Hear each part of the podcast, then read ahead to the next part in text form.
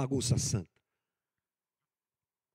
Bom, como você sabe, espero que sim, espero que você esteja nos acompanhando todo domingo. Se não, você caiu de paraquedas, como a gente costuma dizer, chegou por aqui hoje. Estamos no momento de conversa sobre João. João capítulo 15. Temos nos dedicado ao estudo do Evangelho de João, no capítulo 15, naquilo que nós chamamos o discurso de despedida de Jesus. Palavras fortes, mas que são importantíssimas para o nosso entendimento a respeito de coisas, obviamente, importantes, porque saem da boca de Jesus aos seus discípulos, a nós inclusive. Nós temos é, passeado por esse texto, entendido coisas muito importantes. Recomendo que você assista às conversas anteriores, caso você não saiba do que eu estou falando. E hoje nós vamos lá para João capítulo 15, versículo 4. Um versículo só, mas que traz uma coisa muito importante para a gente aprender e que diz o seguinte, João 15, 4: Permaneçam em mim e eu permanecerei em vocês. Nenhum ramo pode dar fruto por si mesmo, se não permanecer na videira. Vocês também não podem dar fruto, se não permanecerem em mim. Esse texto traz uma verdade que nós já abordamos algum tempo atrás, quando Jesus fala que nós devemos permanecer nele. Você que tem acompanhado a série, deve se lembrar que nós já conversamos sobre isso, essa permanência, nossa permanência em Cristo. Entendemos naquela, naquele primeiro momento que Jesus está falando sobre abraçar as, as, suas palavras como realidade de vida, de nós desenvolvermos um relacionamento autêntico e profundo com o Senhor, permanecendo nele como ramos ligados à videira.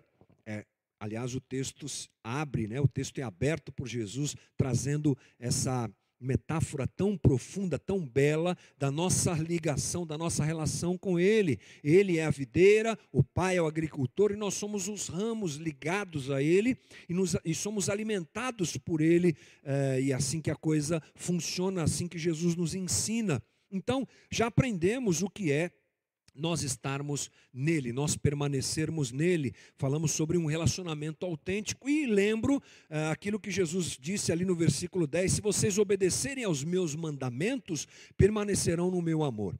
E eu recomendo que você procure nas conversas anteriores sobre permanecer em Cristo, e lá nós temos uma explanação maior. Mas hoje nós vamos para outra verdade dita por Jesus nesse texto, porque logo depois dele dizer: permaneçam em mim, ele diz: eu permanecerei em vocês. É sobre isso que a gente vai conversar um pouco hoje. O que é essa permanência de Jesus em nós? Sobre o que Jesus está dizendo? É importante a gente iniciar nosso papo sabendo que há dois aspectos a serem abordados quando nós pensamos a respeito disso. O primeiro deles é místico, e o segundo é a correspondência dessa ação mística de Deus em nós na realidade. É? no dia a dia, na nossa vida, na nossa caminhada. Mas vamos começar com essa questão que é tão importante, a questão mística, porque é místico. Jesus habitar em nós, Deus estar em nós, Jesus permanecer em nós. Não é só uma questão de ideias. É bom a gente iniciar pensando isso. Não é uma questão só de filosofia de vida. A reprodução dos pensamentos de Jesus em nós significa que ele permanece em nós. Isso também faz parte, mas é mais profundo. Não é uma questão de ideologia, não é uma questão de filosofia, é uma questão mística. Ele habita em nós. E a gente com, começa entendendo isso, que o desejo de Deus em habitar o, o homem, estar presente no homem, permanecer no homem, é uma realidade ali no Velho Testamento. Aliás, fomos criados assim, não é? diante de Deus, tendo uma relação profunda com Deus e Deus se relacionando conosco dessa maneira. E no Velho Testamento nós percebemos que é um desejo de Deus habitar no homem. E a gente chama isso de nova aliança. A nova aliança inclui a presença divina na vida do homem. Vamos nos lembrar que Deus cria o homem com esse nível de relacionamento, a queda nos separa, o desejo equivocado que nós tivemos como humanidade, como raça, de nos separarmos de Deus, de sermos autônomos, de criarmos as nossas próprias leis, porque o termo grego é isso, autonomia é a condição de se criar as próprias leis, a própria regra de vida, nos afastou de Deus. Mas Deus é persistente em seu amor e na história da humanidade, ele apresenta seu plano de redenção, ele institui um povo através de Abraão, o povo que é o seu povo. E a esse povo, mais à frente em Moisés, ele dá a primeira aliança, que é a lei. A lei é um instrumento de relacionamento entre Deus e o homem, mas bastante limitada em muitos aspectos. Mas foi assim que Deus fez, já antevendo aquele, aquele momento perfeito que seria a vinda do filho. Quando vem o filho, portanto, nós temos a segunda aliança, o segundo momento, mas o desejo de Deus está apresentado no Velho Testamento. Jeremias 31, 33 diz: Esta é a aliança que farei com a comunidade de Israel, depois daqueles dias, declara o Senhor. Porém a minha lei no íntimo deles, e a escreverei em seus corações. Serei o Deus deles, e eles serão o meu povo. Até então, nós temos um movimento divino bastante uh, diferente de hoje, digamos assim.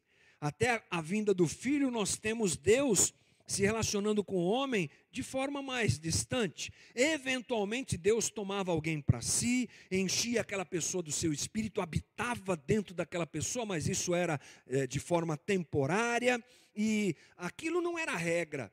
Acontecia com profetas, acontecia com homens às vezes inesperados, como Saul, que é em certo momento tomado por Deus, e aí por diante. Mas não era regra. Eram momentos com propósito divino para serem é, apresentadas ali as suas credenciais, a sua glória a ser apresentada e para que o povo de Israel fosse encaminhado para o objetivo divino que era a vinda do filho tudo o que acontece no Velho Testamento é, direciona as coisas para a vinda do Filho, inclusive essas manifestações. Mas o Filho chega, com a sua vinda, com a instauração do reino, com a sua vida, com a sua morte, com a sua ressurreição e com a vinda do Espírito Santo, Deus passa a habitar dentro do coração humano. É místico. Falei para você, é místico, não é filosófico nem ideológico. A partir, portanto, do momento em que o Espírito Santo é derramado, como diz Joel 2,28, sobre toda a carne, nós podemos afirmar categoricamente que Deus habita em nós. Deus dentro de nós é o que? É o que nós costumamos dizer, é uma encarnação. É Deus presente em nós. A gente chama isso de conversão, novo nascimento, coração novo, eh, novo coração, coração renovado, novo coração. Nós chamamos isso de mente de Cristo, chamamos isso de ter o mesmo sentimento que houve em Cristo Jesus. Tudo isso não é? É, é a forma que nós temos para entender a obra que o Espírito Santo faz em nós, habitando, morando em nós. É o que ele faz. Somos nova criação. A partir do momento que Deus vem morar em nós, nós renascemos, estávamos mortos em nossos pecados e delitos, renascemos porque Ele habita em nós, nos ressuscita e somos a partir de então, como diz o apóstolo Paulo, nova criação. As coisas velhas passam e tudo se faz novo. Tudo o que? Eu. Tudo o que? Você. Nós somos novos uma nova raça, uma raça eleita, uma raça chamada por Deus, uma raça visitada pela graça e misericórdia do Senhor, uma nova raça. E aquele que vai se convertendo, como a gente costuma dizer, a gente gosta de usar esse termo, né? Aquele que vai nascendo do alto, como disse Jesus a Nicodemos, vai sendo inserido nessa raça. E esse movimento todo, ele é coletivo, mas é também individual. E isso nós podemos entender como adesão a uma religião, mas não é só isso. Nós podemos entender, ah, agora o fulano virou crente, como a gente costuma dizer, principalmente o pessoal que está fora da igreja costuma dizer, agora fulano de tal virou crente. Agora fulano de tal se converteu, agora ele é da religião tal. Nessa, é, nesse movimento divino de habitar em nós, o Espírito Santo, a coisa é mais profunda. A coisa vai além. Olha o que Pedro diz. Segundo Pedro, capítulo 1, versículo 4, um texto importantíssimo para a gente entender isso. Ele nos deu as suas graciosas e preciosas promessas, para que por elas vocês se tornassem participantes da natureza divina. Rapaz, isso é muito profundo para mim. Isso aqui esclarece que a coisa é além da religião, é além adesão de algum método, de algum jeito, de alguma forma de viver, é além de decorar um versículo ou outro, é além de ir num domingo na igreja, agora a gente não vai, né? Mas além disso, além de adquirir um vocabulário, além de vestir um tipo de roupa, além de é algo que acontece no ser humano, descrito por Pedro aqui, Pedro aqui, que é realmente místico e sobrenatural. Nos tornamos participantes da natureza divina. Então nós podemos dizer sem medo que o Verbo se encarnou em nós. O Verbo está em nós. Jesus, num primeiro momento, está entre nós, mas agora ele está em nós. João 6, 56, Jesus diz: Todo que come a minha carne e bebe o meu sangue, permanece em mim e eu nele. É uma coisa até meio difícil de entender, você há de convir comigo, mas o meu esforço aqui é o maior para que a gente possa compreender isso. Assim, nós somos um com Ele, somos habitação, lugar onde Deus vive, onde Deus habita. Isso é sensacional e nós convivemos com Ele, já que Ele mora em nós. Convivemos com Ele porque o Espírito de Deus habita em nós, o Espírito Santo habita em nós, e pelo Espírito de Deus que habita em nós, nós convivemos e nos relacionamos com Deus. Nos relacionamos também com Ele que vive em nós através da palavra. A palavra que fala com a gente, a palavra que traz o pensamento de Deus, a palavra que nos instrui como devemos ser a partir desse novo nascimento a palavra que fala com a gente é realmente sobrenatural, mas convivemos com Ele também no sofrimento. Convivemos no sofrimento de viver o Evangelho nesses dias, aliás, não só nesses dias, sempre. O desafio de viver o Evangelho, nós convivemos com Deus, convivemos com Deus também na missão, coisa para a gente falar já já. Convivemos com esse Deus que habita em nós pelo Espírito Santo, pela palavra, pela vida e o sofrimento do Evangelho e no Evangelho, mas também na missão. E nos alegramos, e nos entristecemos com Ele, compartilhamos a vida com Ele. É algo realmente místico, sobrenatural, mas real e verdadeiro. Agora, uma coisa bacana em tudo isso é entender que, nesse movimento de Jesus permanecer em nós, há esse aspecto místico, fundamental para a gente entender, mas ele tem uma correspondência na vida real, que a gente pode chamar de fruto. Lembra que Jesus falou várias vezes nesse texto aí sobre o fruto? Eu sou a videira, o pai é o agricultor, vocês são os ramos e vocês vão dar fruto. Jesus apresenta essa correspondência na vida que faz com que aquilo ou aquele que habita agora em nós, a sua própria presença em nós e o nosso relacionamento com ele que habita em nós apareça, transpareça, tenha correspondência no jeito que eu vivo, nas minhas atitudes, nas minhas decisões. A presença de Jesus em mim, o permanecer de Jesus em mim, sai para fora, como fruto. Frutifica. A gente frutifica como ramos que somos ligados à videira. É essa manifestação que eu acho fundamental também nós entendermos.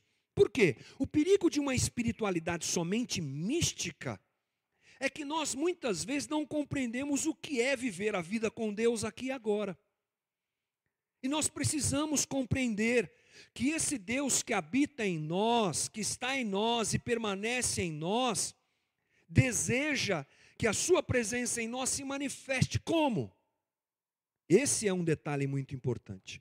Como? O prático precisa ser a manifestação do místico. E não se engane, porque esse foi também sempre o desejo de Deus.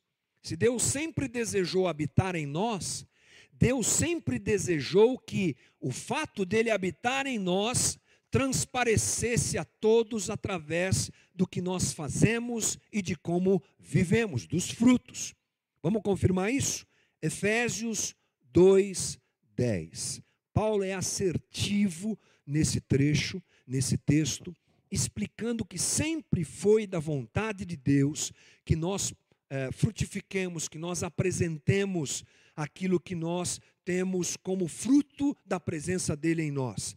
Porque somos criação de Deus, realizada em Cristo Jesus, para fazermos boas obras, as quais Deus preparou de antemão para que, no, para que nós as praticássemos. Vou ler de novo, olha isso. Porque somos criação de Deus, realizada em Cristo Jesus, é a parte mística que eu falei. Esse trecho é incrível porque condensa a nossa conversa. Para fazermos, somos criação de Deus realizada em Cristo Jesus, para fazermos, tem uma um, alguma coisa que acontece depois. Boas obras, as quais Deus preparou de antemão para nós, para que nós as praticássemos. Olha que coisa linda, gente. Paulo sintetiza aqui que nós somos nova criação de Deus em Cristo Jesus para fazermos boas obras, e isso foi desejado por Deus e preparado por Deus desde sempre. Desde sempre, é o desejo de Deus que nós coloquemos para fora a, aquilo que Ele gera em nós. Ele nos designou desde o Gênesis para que isso acontecesse, desde todos os tempos. Essa é a vontade de Deus para o homem, para fazermos o bem, a quem? A criação da qual nós fazemos parte. Fazermos o bem a quem? Ao próximo. E a palavra aqui não é só fazer o bem, é boas obras. Obras. Essa palavra, ela é significativa naquilo que Jesus diz, ensina e naquilo que os apóstolos nos ensinam. Porque tantas vezes Jesus falou sobre obras. E toda vez que Jesus fala minhas obras, as obras que eu faço, ele usa a palavra ergon, e a palavra ergon, no grego, é uma palavra que tem a ver com viver, aquilo que toma conta da minha vida, aquilo que eu faço, aquilo que eu realizo. Geralmente, essa palavra é mal interpretada. E a gente aprende assim: as obras de Jesus são os milagres de Jesus. É mais do que isso. Os milagres estão dentro, dentro da, das obras de Jesus. Mas aqui, o registro dos evangelhos e aquilo que os apóstolos nos ensinam depois tem a ver com vida. Tem a ver com aquilo que ocupa meu tempo. No caso de Jesus, os sinais, sim, mas muito mais o ensino, o caráter, o jeito dele viver, o jeito dele respirar, as decisões que ele tomava. E não se engane, porque Paulo utiliza o mesmo termo. Paulo está falando que as boas obras foram destinadas por Deus e desejadas por Deus desde sempre, o jeito de nós vivermos apresentando o caráter divino. A sua habitação restaurada, é, é, como presença em nós, perdão, restaura os mandatos do Gênesis, a vontade de Deus de nós ah, cuidarmos de tudo e zelarmos pela criação e pelo próximo, isso acontece. Ou o que nós podemos dizer, portanto, que as obras de Cristo, elas continuam através da igreja. As obras de Cristo continuam através da igreja, gente. Você já ouviu o termo Atos 29? Então, você sabe que o, Atos, o livro de Atos termina no capítulo 28, né? Dá uma olhada na sua Bíblia aí que você vai conferir o que eu estou falando. Atos termina em 28, no capítulo 28, mas a gente às vezes usa esse termo 29. Ou seja, a igreja está dando sequência e continuidade àquilo que Cristo fazia. Assim nós vemos no livro de Atos e assim nós vemos na sequência, porque a igreja continua fazendo isso, ou deve fazer. Nós anunciamos à sociedade que há um jeito divino de viver. E essa espiritualidade deve ser adequada ao entendimento de que esse movimento de Deus habitar em nós, ele tem uma consequência prática. Ele se torna boas obras ele se torna o jeito de viver como Jesus viveu. Às vezes nós entendemos que o místico, ele é o que importa. E tudo tem que ser místico. E essa é uma compreensão equivocada, porque a espiritualidade que nós devemos desenvolver em Deus, por Ele habitar em nós, é vista na humanidade ela não é vista somente na, nos sinais. Ela não é vista somente na manifestação do Espírito Santo, com dons, com sinais, prodígios e maravilhas também, mas não só. E o nosso problema é que muitas vezes nós queremos só isso, desejamos só isso, e entendemos que esse movimento místico de Deus habitar em nós se manifesta pelos sinais, não só. Nunca pense só desta maneira. A espiritualidade de Cristo, ela se vê na humanidade. O místico deve se tornar real, palpável, prático. O reflexo de sermos habitação divina se materializa na missão da igreja, no que fazemos, continuando a obra de Cristo. Quanto mais espiritual, portanto, mais humano. E por que, que eu posso dizer isso? Porque eu tenho um exemplo para isso: Cristo. Cristo é, é o homem perfeito. E pense o seguinte: nós somos habitação de Deus, Ele habita em nós. Cristo estando aqui, Ele era o próprio Deus. A gente chama isso, os teólogos deram um nome para isso de união hipostática. Cristo e Deus. Homem, Cristo, homem, Jesus e Deus em uma figura só. Ele era 100% homem, 100% Deus. Você sabe disso, né? Essa dificuldade de entender isso durou até os anos, ah, o ano de 451, quando aconteceu lá o concílio de Calcedônia, e aí os cristãos resolveram entender, é, é isso aí mesmo, mas 450 anos de conversa, hein? Para chegarem a esse entendimento que a gente hoje leva de boa. Jesus era 100% homem, 100% Deus. Mas pense comigo, nós somos habitação de Deus e fazemos as boas obras. O nosso exemplo maior, que é Cristo, é o Verbo, o próprio Deus que se torna gente. A divindade de Jesus é plena. E como é que nós percebemos a divindade de Jesus e vemos a, a, a divindade de Jesus? Na sua humanidade perfeita. Jesus é o homem perfeito. Aqui nós temos como exemplo, como modelo para seguir. E os sinais que Jesus fez demonstram quem ele é. É verdade. Mas nós geralmente damos uma ênfase e olhamos demais, de uma forma um pouco mais, mais valorizada do que se deveria, aquilo que Jesus fez quando nós falamos sobre sinais. E esquecemos de olhar para a humanidade de Jesus. O pastor Eugene Peterson diz assim: tudo o que Jesus faz é mergulhado profundamente na terra. Adoro isso. Ele era verdadeiramente Deus nas coisas absolutamente comuns: cântaros de água, lodo, pedaços de pão, bacia e toalha, os 153 peixes, coisas que continuamos tocando e usando onde quer que vivamos. E aqui o pastor Eugene Peterson destaca muito bem a humanidade divina de Jesus, coisa que nós pouco observamos. Nós gostamos de pensar em Jesus andando sobre as águas, verdade, verdade absoluta. Nós gostamos de pensar em Jesus fazendo curas, verdade também. Mas o próprio Cristo, ele não se interessa em mostrar seus poderes para qualquer um. E Jesus não banalizou o fato de ser Deus. Você vai encontrar, por exemplo, Jesus lá em Marcos 8, 11. Ele é requerido pelos fariseus para fazer um sinal. Jesus chega, expulsa os cambistas do templo, faz uma série de coisas que na cabeça dos fariseus esse homem está fazendo muita bagunça. Vamos lá saber em nome de quem que ele está falando. Vamos pedir um sinal. Eles pedem um sinal e Jesus diz assim: por que essa geração incrédula, essa geração pede um sinal miraculoso? E aí ele encerra dizendo: Eu lhes afirmo que nenhum sinal será dado. Eu não sou de ficar saindo por aí fazendo sinais. Eu não vou banalizar o fato de ser Deus. Nós muitas vezes queremos isso.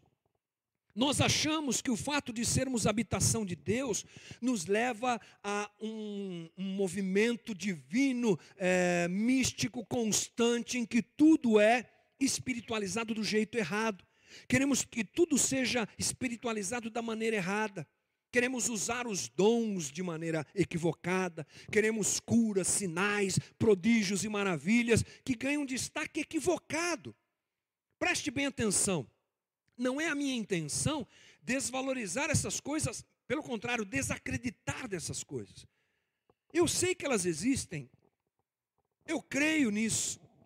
Eu tenho um viés carismático dentro de mim que eu diria que é impossível de ser é, tirado. Vivi experiências muito profundas com Deus e as vivo, mas elas são minhas, eu não vou trazê-las aqui como doutrina para você, mas elas devem ter um lugar de equilíbrio dentro da nossa espiritualidade. Nós enxergamos a vida que Deus deu a nós de uma maneira equivocada. A nossa própria humanidade, a vida é espiritual. O viver a vida é algo espiritual, não é só o, o, viver o místico, o sobrenatural que a gente tanto gosta. Tudo é espiritual. Criar os teus filhos é espiritual. Trabalhar no teu dia a dia, levar o teu pão para casa é espiritual. Sim, irmão. Não dê isso para o diabo. Não dê isso para a vida comum, isso é sagrado. Precisamos perceber a sacralidade da vida em que estamos inseridos aqui, vivendo nesse dia a dia. Teu casamento é espiritual. O teu lazer é espiritual. A tua, o teu acordar, o teu viver, o teu estudar, o teu fazer, o teu relacionamento com as pessoas, a nossa vida é espiritual. Por quê? Porque Deus habita em nós. Não somos só espirituais na hora que nós oramos, profetizamos, declaramos cura. Tudo que nós fazemos é espiritual. Vou ler um outro, trecho do pastor Eugene Peterson que faz a gente talvez esclareça melhor isso. Ele diz assim: Ao que parece, Jesus não tem tempo para pessoas que exigem feitos sensacionais para validar a verdade ou confirmar a presença de Deus em seu meio. Sem dúvida, os sinais e prodígios, os milagres e os grandes feitos estão presentes na história, constituem parte importante da história bíblica e de seu procedimento e de sua conservação na vida cristã. Mas fora de contexto, sem a revelação do próprio Deus em Jesus Cristo, desligados e afastados do seu posicionamento orgânico na formação complexa e detalhada do povo de Deus, não passa, não passam de coisas de coisas, perdão, produtos miraculosos, milagrosos de consumo comprados e vendidos no comércio religioso. Gente, o extraordinário não é regra, porque senão não seria extraordinário. O milagre não é regra, porque senão não seria milagre. O milagre é chamado de milagre porque ele acontece e ele acontece. E eu espero muito que você tenha as suas experiências com Deus. Mas o grande problema é nós tomarmos essa, esse momento é, divino de ser de nós sermos habitação de Deus e trabalharmos isso de jeito errado. Para nós entendermos e finalizarmos esse aspecto, pense comigo. Jesus fez muitos sinais. Ele realizou muitas curas e mostrou muito o seu poder. Pegue na sua cabeça rapidamente o que você lembra sobre isso. E do outro lado, pegue os ensinos de Jesus, o caráter de Jesus, como ele reagiu, como ele fez, como ele lidou com as pessoas, como ele tratou ah, aquilo que aconteceu com ele. Coloque numa balança. Com qual situação dessas o texto bíblico investe mais tempo? Sem dúvida nenhuma, nos ensinos e no caráter de Cristo. Depois nós temos os apóstolos reproduzindo, refletindo e amplificando Jesus, seus feitos, suas obras e seus ensinamentos. Sobre o que Paulo, por exemplo, gasta mais tempo explicando os milagres de Jesus ou os ensinos de Jesus?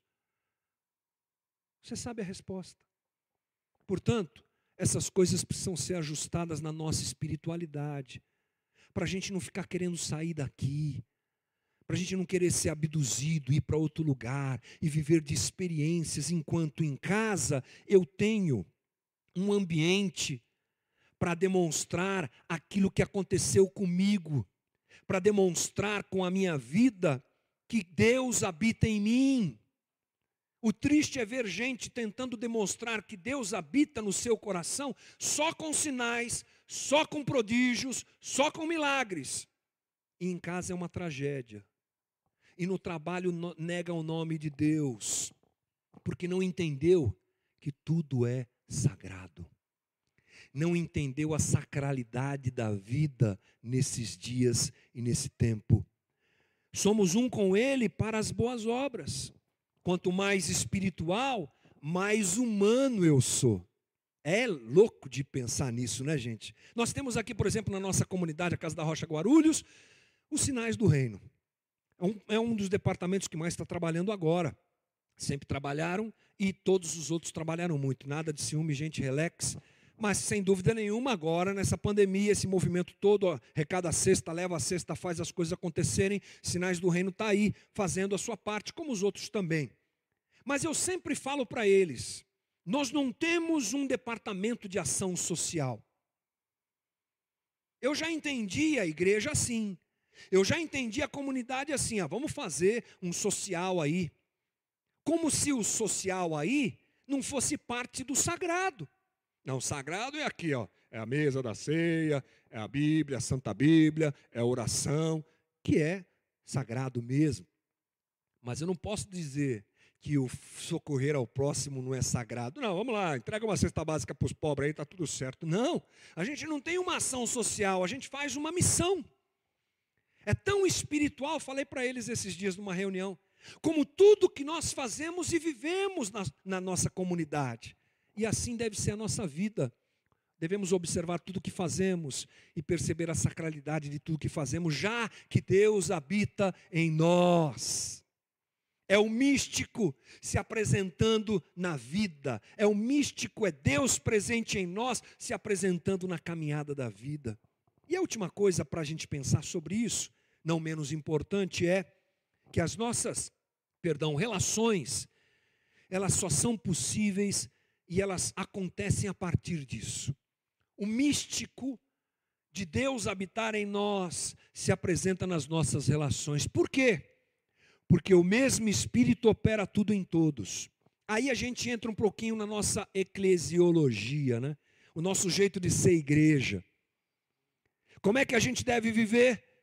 Da melhor maneira possível, quando eu penso em relacionamento, porque é Deus que opera tudo em nós, é o mesmo Deus que habita em mim, é o mesmo Deus que habita no pessoal que tocou aqui. É o mesmo Deus que habita nos voluntários queridos que prepararam a ceia. É o mesmo Deus que habita no pessoal que está atrás das câmeras agora transmitindo tudo isso para você. É o mesmo Deus que habita em você. Ele habita em nós e ele opera tudo em nós. Percebendo isso, a gente não tem lugar para ciúme, ou não deveria ter. Porque o Deus que me deu a capacidade de estar aqui, eu sei que é dele mesmo falando com você, é o mesmo que deu a vocês todos outros todos, todos nós somos movimentados na nossa comunhão, no nosso relacionamento por esse Deus. Olha só o que diz Paulo, 1 Coríntios 12, 4. Há diferentes tipos de dons, mas o Espírito é o mesmo. Há diferentes tipos de ministério, mas o Senhor é o mesmo. Há diferentes formas de atuação, mas é o mesmo Deus quem efetua tudo em todos. É Ele que faz. Então não tem hierarquia. Só tem um cabeça que é Cristo. Porque se faço alguma coisa, faço misericórdia e graça, porque é o mesmo Deus que habita em você, habita em mim. Por isso que a gente costuma dizer aqui na casa da Rocha Guarulhos, não tem dono, viu, irmão? Não tem dono, a igreja não tem um dono. Se a igreja tem um dono, então não é a igreja de Jesus, é a igreja do dono. Porque o Senhor da igreja é Jesus Cristo, de forma mística e genérica, ampliada, mas de forma local também. Sem esse entendimento, nós não, não, compreendemos que as diferenças que existem em nós devem ficar para trás, ficam para trás, porque Ele é tudo em todos acaba o nosso preconceito. Se esse movimento místico de Deus habitar em nós, se ele sai para fora, quando ele sai para fora, ele me faz interagir com todos do mesmo jeito, porque é Deus que habita em todos nós, e ele me faz deixar de ter preconceito e, e dificuldade de relacionamento com o outro, porque ele é tudo em todos. Colossenses 3:11.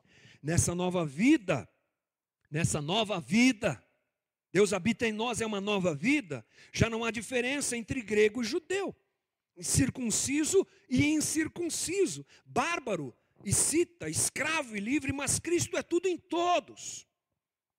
Não tem diferença entre pretos e brancos.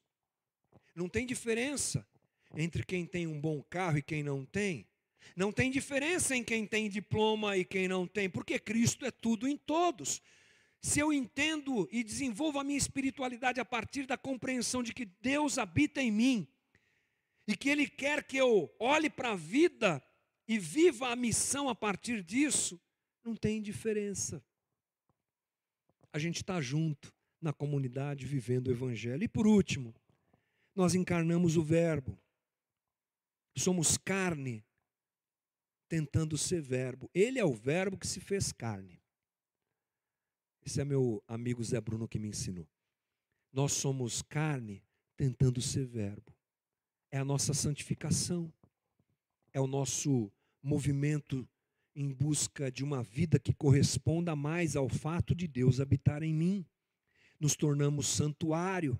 Somos um lugar onde Deus deseja habitar. Nunca perfeitos, mas sempre desejando e buscando isso. Encerrando, a gente olha o que Paulo fala em Efésios 3, versículo 10. A intenção desta, dessa graça agora, perdão, a intenção dessa graça era que agora, mediante a igreja, a multiforme sabedoria de Deus se tornasse conhecida aos poderes e autoridades nas regiões celestiais. Eu encerro dizendo o que Paulo está afirmando aqui que a intenção dessa graça de Deus habitar em nós e nós explodirmos na missão e colocarmos para fora a missão de Deus, é que os poderes e autoridades nas regiões celestiais vejam a igreja e vejam um sinal do Cristo vivo agora na igreja. Onde Cristo está vivo? Na igreja. Eles lá estão cheios de Deus, dando continuidade à obra de Deus, e isso demonstra para as autoridades e potestades nas regiões celestiais, e isso demonstra para as estruturas desse mundo caído, que nós tão bem conhecemos, estruturas injustas, condenadas pelos, pela sua ganância, pelo seu mal, tudo isso demonstra, a igreja demonstra para essas estruturas e para as regiões celestiais que Cristo está vivo em nós. Demonstramos Deus ao mundo em que vivemos. Sejamos nós esses, essa é a minha oração hoje. Que entendem por que Deus habita em nós que entendem que Deus não habita em nós para nós sermos seres de uma espiritualidade equivocada, mas que Deus habita em nós para nós reproduzirmos na vida o filho, para nós reproduzirmos em fruto a presença desse Deus em nós e que Deus nos dê graça para isso.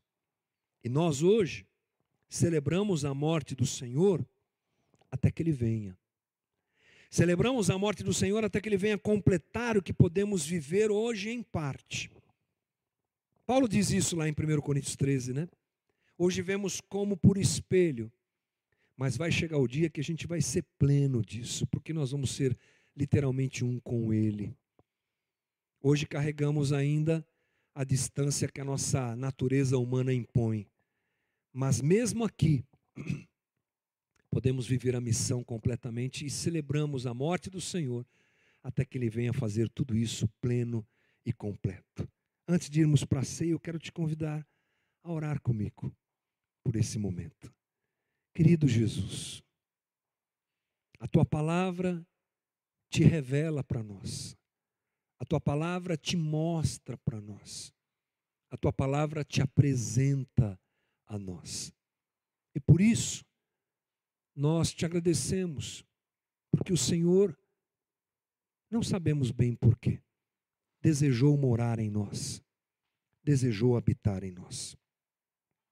E esse movimento lindo que o Senhor fez e continua fazendo é constrangedor, porque ele é fruto do teu amor por nós, não da nossa capacidade, não do nosso mérito, não porque merecemos, podemos, mas porque o Senhor nos ama.